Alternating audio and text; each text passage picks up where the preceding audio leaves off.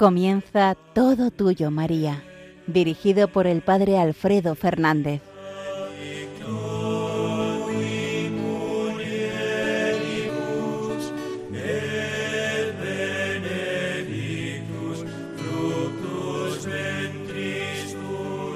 Muy buenos días, queridos amigos, queridos oyentes de Radio María.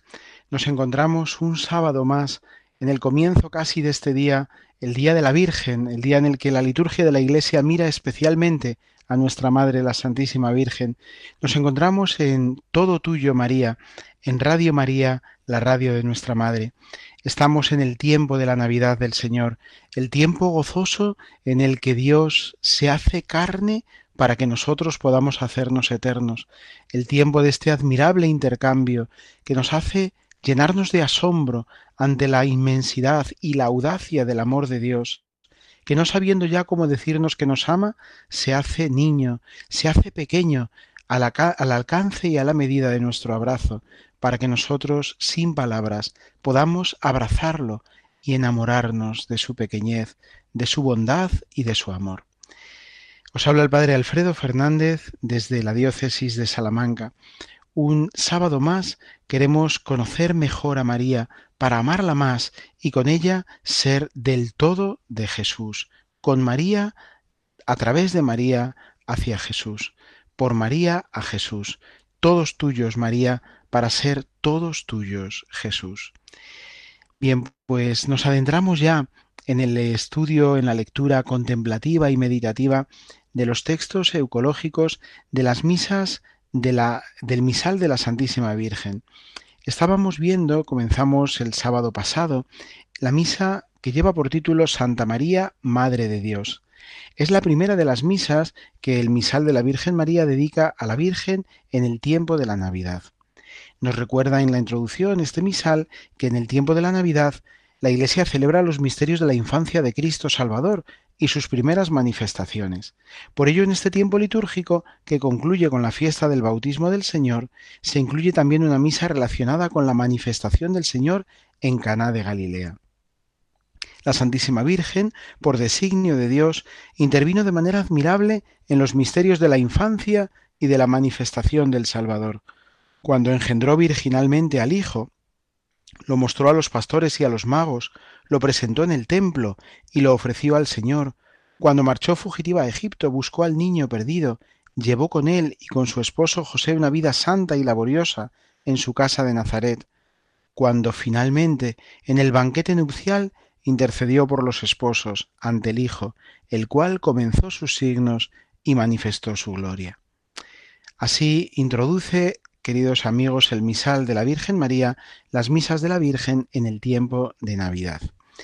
Y la primera de las misas de este tiempo es la misa que lleva por título Santa María, Madre de Dios. Nos dice también el misal que esta misa celebra el admirable misterio y el inefable designio por el que el Padre Misericordioso envió a su Hijo desde el cielo al seno de la Santa Virgen.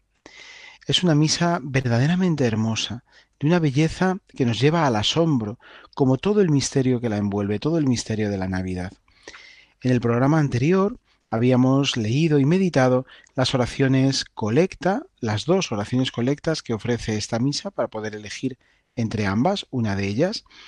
Habíamos estudiado también y habíamos leído la oración sobre las ofrendas y habíamos leído también la oración de poscomunión habíamos visto también como en estas oraciones ya hay una verdadera mm, belleza en la expresión y una profunda hondura en el contenido.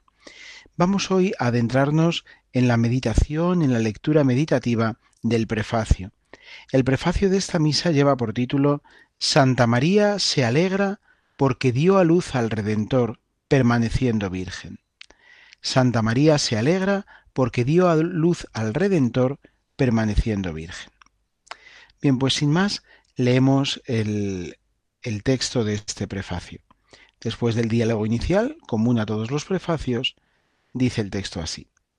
En verdad, es justo y necesario, es nuestro deber y salvación, darte gracias siempre y en todo lugar, Señor Padre Santo, Dios Todopoderoso y Eterno, porque por un admirable misterio y por un inefable designio, la Santa Virgen concibió a tu unigénito, y llevó encerrado en sus entrañas al Señor del cielo. La que no conoció varón es madre, y después del parto permanece virgen. Se gozó en efecto de dos gracias, se admira porque concibió virgen, se alegra porque alumbró al Redentor. Por él los ángeles te cantan con júbilo eterno, y nosotros nos unimos a sus voces, cantando humildemente tu alabanza. Hasta aquí el texto también, a mi juicio, bellísimo de este prefacio. Vamos a intentar adentrarnos en él con un espíritu meditativo. El primer párrafo eh, de este prefacio es común, con algunas pequeñas matizaciones, pero común a todos los comienzos de los prefacios. Es eh, enlazando con el diálogo inicial, eh, reconocemos que es verdaderamente justo y necesario, no solamente eso, que es nuestro deber y salvación dar gracias al Señor y hacerlo siempre y en todo lugar. ¿Por qué? Y ahora viene el cuerpo central de este prefacio. Porque por un admirable misterio y por un inefable designio, la Virgen Santa concibió a tu unigénito. Lo que causa asombro es este, esta obra maravillosa de Dios de hacer que la Virgen concibiera al unigénito, que una criatura mortal concibiera al inmortal, que, dicho de otra manera, el que es inmortal y eterno entre en nuestro mundo y se haga contingente y pequeño. Es un misterio admirable, que nos llega de admiración, y es un designio inefable, que no acertamos a poder explicar, solamente podemos contemplarlo, y contemplarlo con asombro y con amor por un admirable misterio y por un inefable designio, la Santa Virgen concibió al unigénito, al Hijo único del Padre.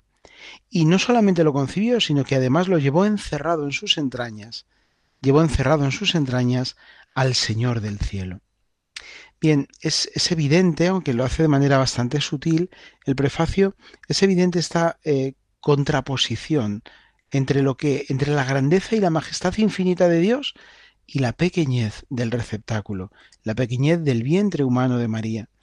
¿Cómo lo inmenso puede caber en algo, en algo tan pequeño? Solo Dios puede hacerlo.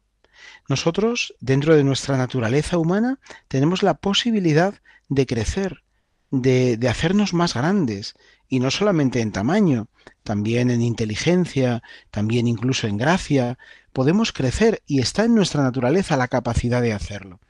En cambio, el movimiento contrario es algo exclusivo de Dios. Solo Dios puede, haciendo, siendo grande, hacerse pequeño. Lo humano es crecer y hacernos grandes a, a partir de nuestra pequeñez. Lo propiamente divino es empequeñecerse desde la grandeza y la majestad, desde la infinitud y la gloria. Y esto es lo que causa nuestro asombro.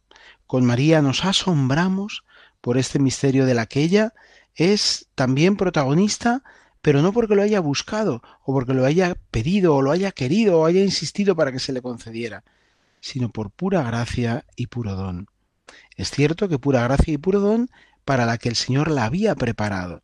La había preparado con exquisitez, con verdadera finura, la había hecho inmaculada. Pero ella no pide, no fuerza, no exige, ella simplemente recibe con amor y como esclava. Por un inefable misterio, y por un admirable misterio, perdón, y por un inefable designio. la que no conoció varón es madre, y después del parto permanece virgen. En estas dos expresiones, dos frases, se recogen dos paradojas, dos paradojas que vienen de alguna manera a incrementar ese asombro del que partíamos, ese asombro de este inefable eh, designio y de este admirable misterio. La que no conoció varón es madre. ¿Cómo puede ser madre una mujer sin conocer varón? Conocer evidentemente en el sentido bíblico que todos entendemos.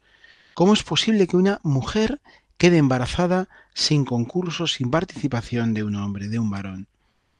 Bueno, pues la que no conoció varón es madre. Oh, admirable misterio, oh sorpresa inefable. Y después del parto permanece virgen.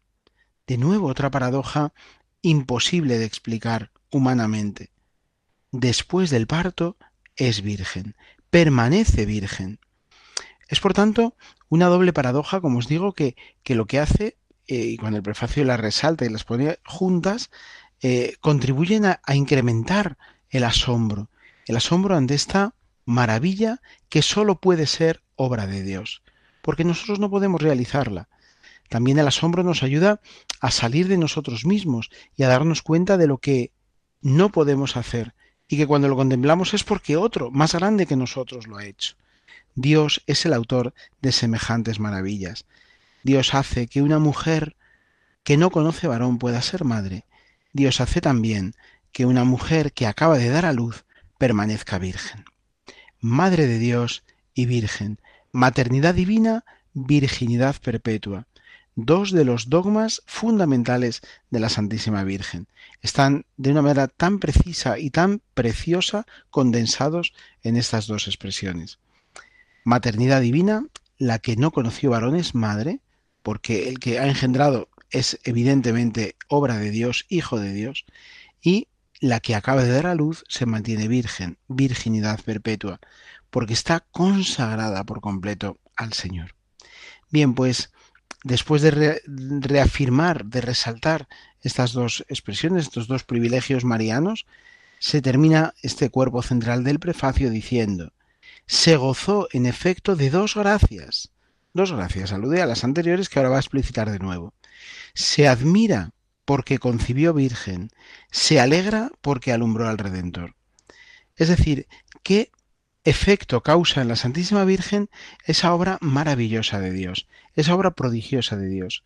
Pues causa fundamentalmente dos efectos, el efecto de admiración y el efecto de alegría profunda. Admiración porque concibió virgen, admiración por la virginidad perpetua, alegría inefable porque es madre de Dios, por la maternidad divina.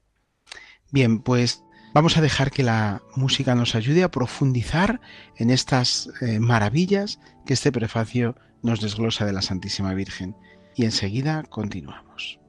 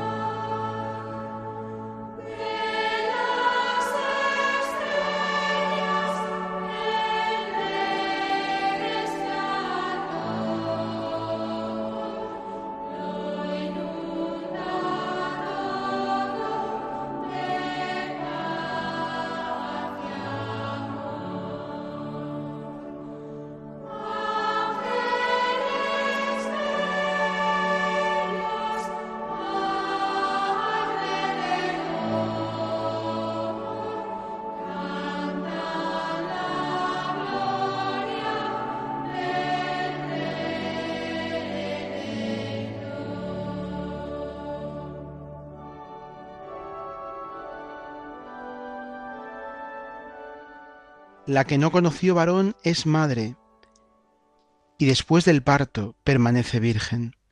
Así se expresa el prefacio de la misa Santa María, Madre de Dios, la primera de las misas que el misal de la Virgen María presenta para el tiempo de Navidad y que estamos tratando de gustar, de saborear en este programa Todo Tuyo María, en Radio María, en la primera hora de, este, de esta mañana de sábado, en el tiempo de la Navidad del Señor.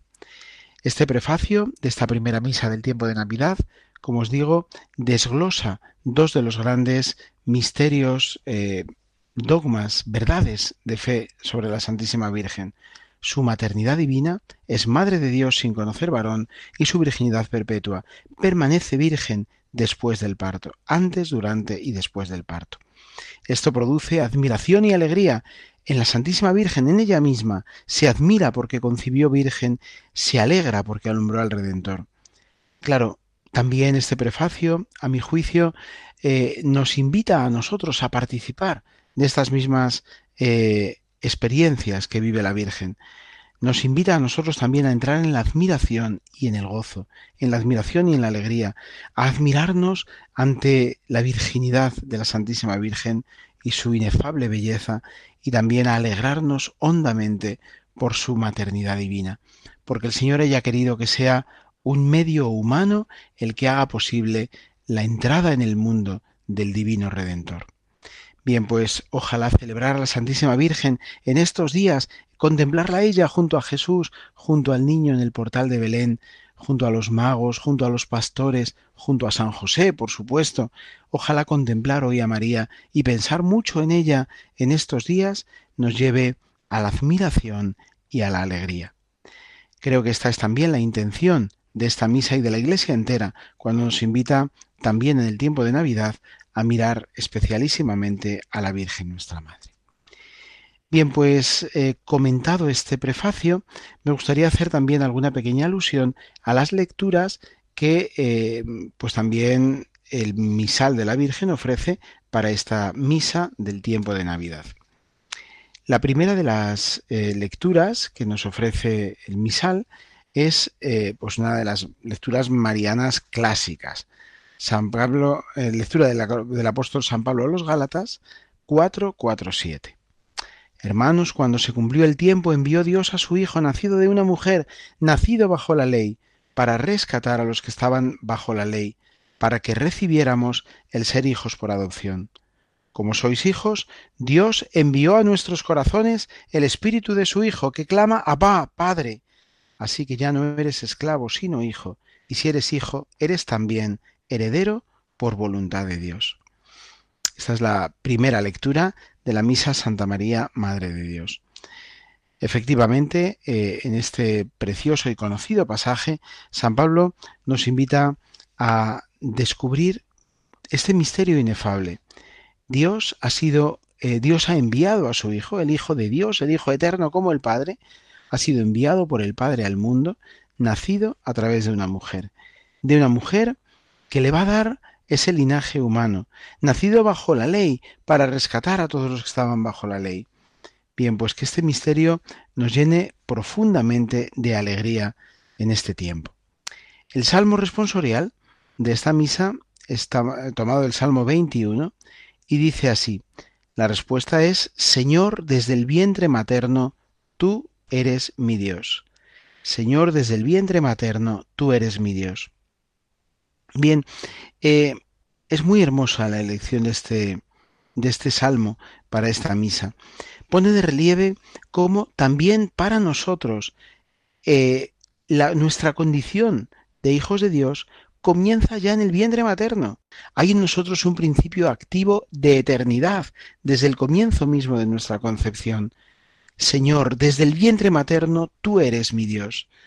En ese momento todavía no somos conscientes, cuando estamos en el vientre materno es evidente, pero ya entonces el Señor sí es consciente, sí es plena y totalmente consciente.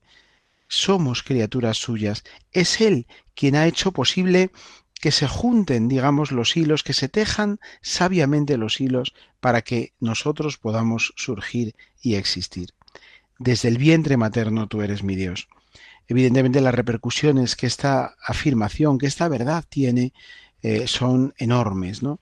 Y nos llevan pues a, a una profunda preocupación, pero que sobre todo creo que debería traducirse en una intensa oración por todos aquellos que estando ya en el vientre materno, sin embargo, se les impide nacer, se les impide vivir en plenitud su condición de hijos de Dios. Nosotros somos los que tenemos que interceder y rezar mucho por ellos y por sus madres, para que sean siempre valientes, para que descubran que cada vida humana engendrada es ya una semilla de, Dios, es una semilla de bondad divina, es una semilla de bendición, porque somos hijos de Dios desde el primer instante de nuestra concepción.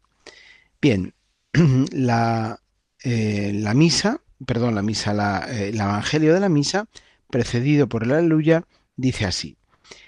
eh, del Evangelio según San Lucas. En aquel tiempo, los pastores se decían unos a otros, vamos derechos a Belén, a ver eso que ha pasado y que nos ha comunicado el Señor. Fueron corriendo y encontraron a María y a José y al niño acostado en el pesebre. Al verlo contaron lo que les habían dicho de aquel niño. Todos los que lo oían se admiraban de lo que les decían los pastores. Y María conservaba todas estas cosas, meditándolas en su corazón. Bien, eh, hermoso y también conocido pasaje este del Evangelio de San Lucas, Lucas 2, 15, 19. Bien, eh, el Evangelio de esta misa nos sitúa en el tiempo de la Navidad, tiempo para el que esta misa está diseñada y pensada. Es eh, el momento en el que los pastores deciden ponerse en camino hasta el portal. Vamos derechos a Belén, a ver eso que ha pasado y que nos ha comunicado el Señor. Se ha producido previamente el anuncio del ángel, el anuncio del ángel que, invita a los pastores a dar gloria a Dios, porque Dios ha nacido. Y ellos, sencillos, humildes, probablemente, pues bueno, mm, pues digamos que más bien alejados de la práctica habitual, de la práctica religiosa habitual, sin embargo, se dejan llenar por esa luz que ha nacido de lo alto y se ponen en camino. Vamos derechos a Belén. Fueron corriendo, de hecho dice el texto, puntualiza que fueron corriendo, no fueron eh, de cualquier manera, no fueron tranquilos, no fueron simplemente, bueno, pues diciendo a ver qué vamos a encontrarnos, fueron corriendo, estaban verdaderamente emocionados y encontraron, ¿qué encontraron? Un signo pequeño, humilde, eh, probablemente para muchos descorazonador. Encontraron a María y a José y al niño acostado en el pesebre en un contexto además, pues eso, de, de, cierta eh, falta de higiene, de, cierta falta de comodidad, de mucha falta de comodidad, diría yo. Es decir, el signo que ven, que probablemente no era el que esperaban, no les quita la alegría, al contrario, aumenta y se, y se, y se multiplica. Cuando eh, llevamos al Señor, cuando entramos en contacto con Él, cuando nos postramos ante Él, todo se llena de alegría. El mundo estalla de alegría. Bien, pues esta lectura del Evangelio nos invita a que de la mano de la Virgen, en este tiempo de Navidad, nos adentremos en la contemplación del Señor que viene. Y nos dejemos sorprender por el signo pequeño que el Señor a veces pone en nuestra vida.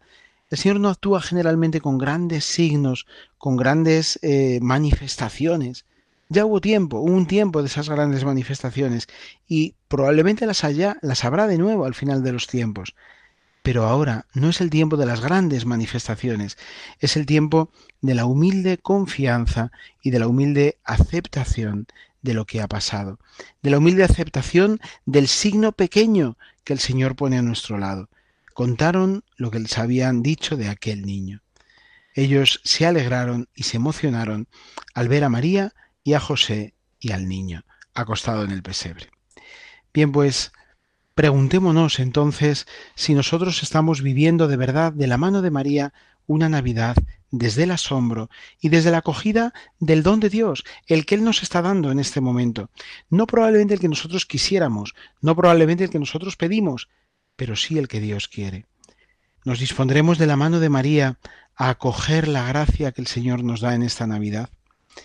Evidentemente, recurrir a la Virgen es una ayuda fundamental, es una ayuda que es insustituible. Por eso os invito a que, como colofón y conclusión de este programa, nos decidamos a eh, confiar más en la Virgen, a poner ante ella todo lo que nos duele, todo lo que nos pesa, todo lo que no nos deja vivir el Evangelio, todo lo que nos hace dudar o tropezar.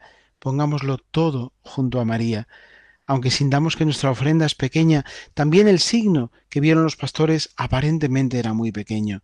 Un bebé recién nacido acostado entre pajas en un humilde pesebre, como para no caerse un poco todo a los suelos, ¿no?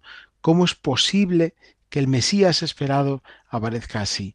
Es un signo, parece que aparentemente poco elocuente para los que esperaban grandezas y maravillas del cielo.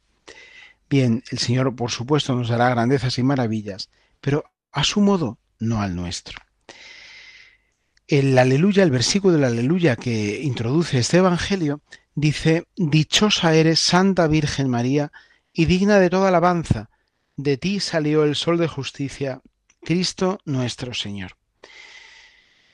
Bien, pues como introducción a este Evangelio, la Iglesia eh, nos invita a alegrarnos con María, a dar gloria y alabanza a Dios con María, porque Él ha salido eh, del sol, porque Él ha salido de, de lo alto para venir como sol de justicia a nuestro mundo, iluminar nuestros caminos. Tantas veces, tantas veces caminos transitados pues pues con dolor, con debilidad, con muchísima pobreza. Bien, pues hasta aquí, queridos amigos, el comentario de este precioso prefacio y de estas lecturas que enriquecen todavía más esta primera misa del tiempo de Navidad. Santa María, Madre de Dios que la bendición de Dios Todopoderoso, Padre, Hijo y Espíritu Santo, descienda sobre vosotros y os acompañe siempre. Muy feliz Navidad, queridos amigos. Estamos todavía en este tiempo santo. Muy feliz eh, celebración de Santa María, Madre de Dios, a la que honramos especialmente al comienzo del año civil. Que ella nos traiga la paz, la paz que tanto deseamos, que tanto necesitamos y que tanto pedimos también al Señor. Hasta la próxima semana, si Dios quiere.